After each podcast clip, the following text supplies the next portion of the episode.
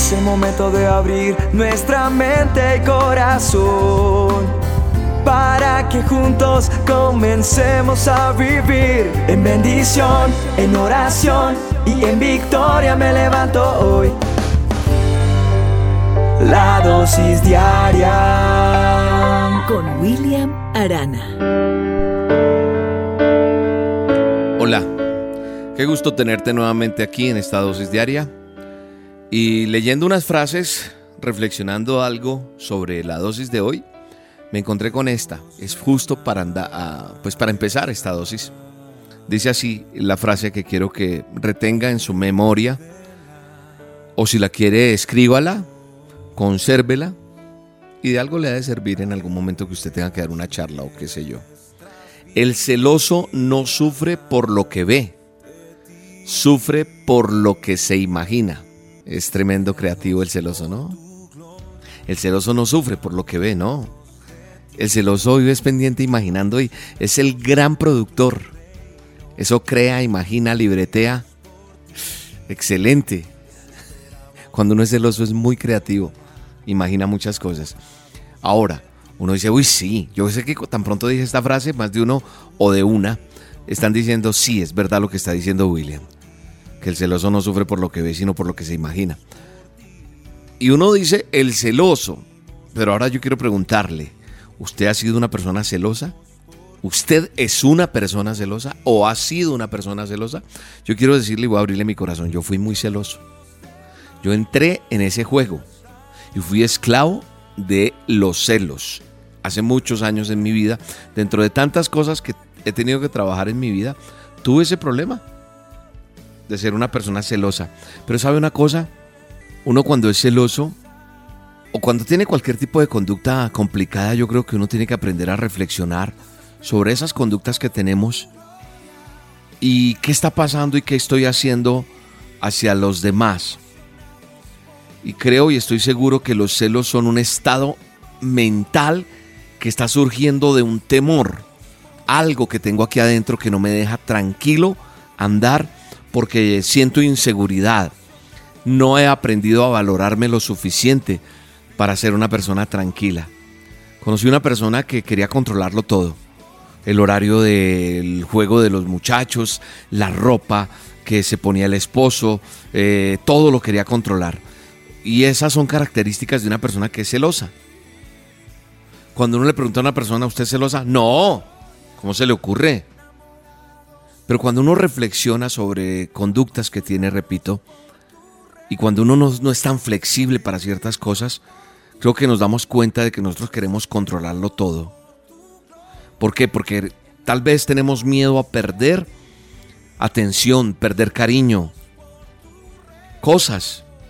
¿Y por qué digo yo que yo fui? Porque yo tenía ese problema. Yo nací, crecí en un hogar disfuncional con unos unas carencias en cuanto al amor, el afecto que lo brinda el papá y la mamá y, yo no tuve eso y a mí me ha tocado enfrentarme a la vida muchas cosas, entonces viene uno con faltantes y esos faltantes hacen que uno tenga ciertas eh, cosas o conductas que no nos dejan andar tranquilamente por la vida, no nos dan la libertad para uno poder caminar y vivir la vida.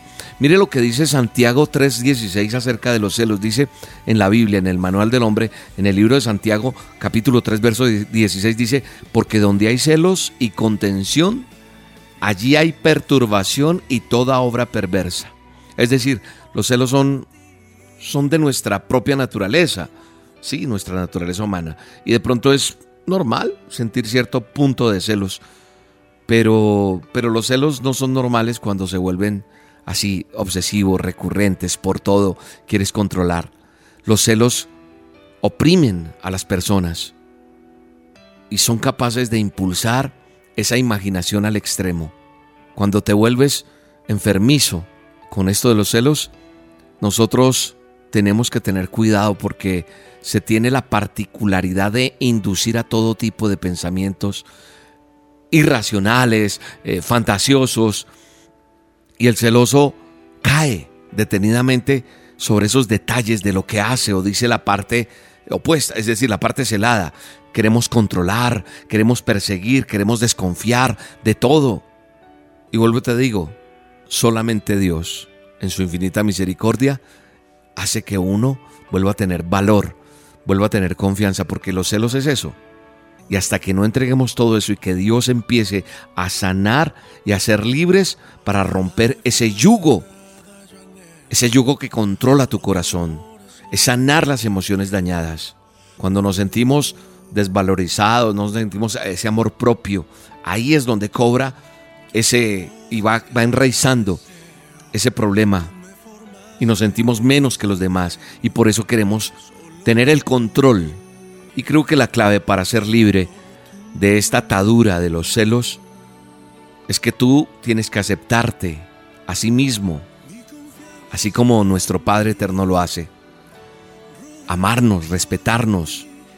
Amigo, amiga que me escuchas, recibir y aceptar el amor que Dios tiene. Así que yo hoy te invito a que abras tu corazón para que entiendas que eres una joya preciosa y tienes un potencial extraordinario. Y vamos a pedirle a Dios hoy en esta dosis que te ayude. Vamos a cerrar tus ojos si puedes hacerlo y decirle, Señor, perdóname. Perdóname por tener estos celos enfermizos. Ayúdame, Señor, a entender que debo renunciar completamente a controlar, a poseer, a absorber, a desconfiar. Hoy te entrego todo esto, Señor. Te entrego la persona que amo. No quiero hacer más daño, Señor. Quiero que me ayudes. Te entrego esto, Señor, en el poderoso nombre de Jesús. Amén y amén. Vale la pena el sacrificio de perdonar a quien te hiere. Vale la pena que te adore, aunque mis ojos no te han visto.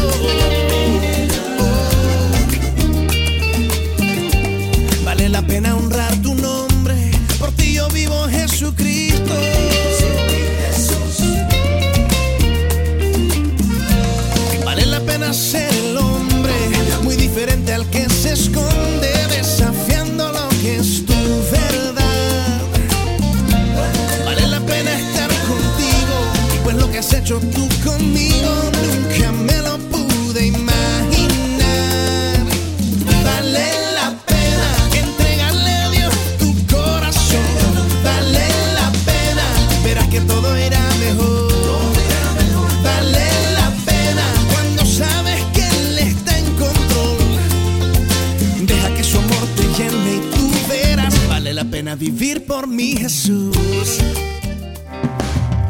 La dosis diaria con William Arana, tu alimento para el alma. Vívela y compártela. Somos Roca Estéreo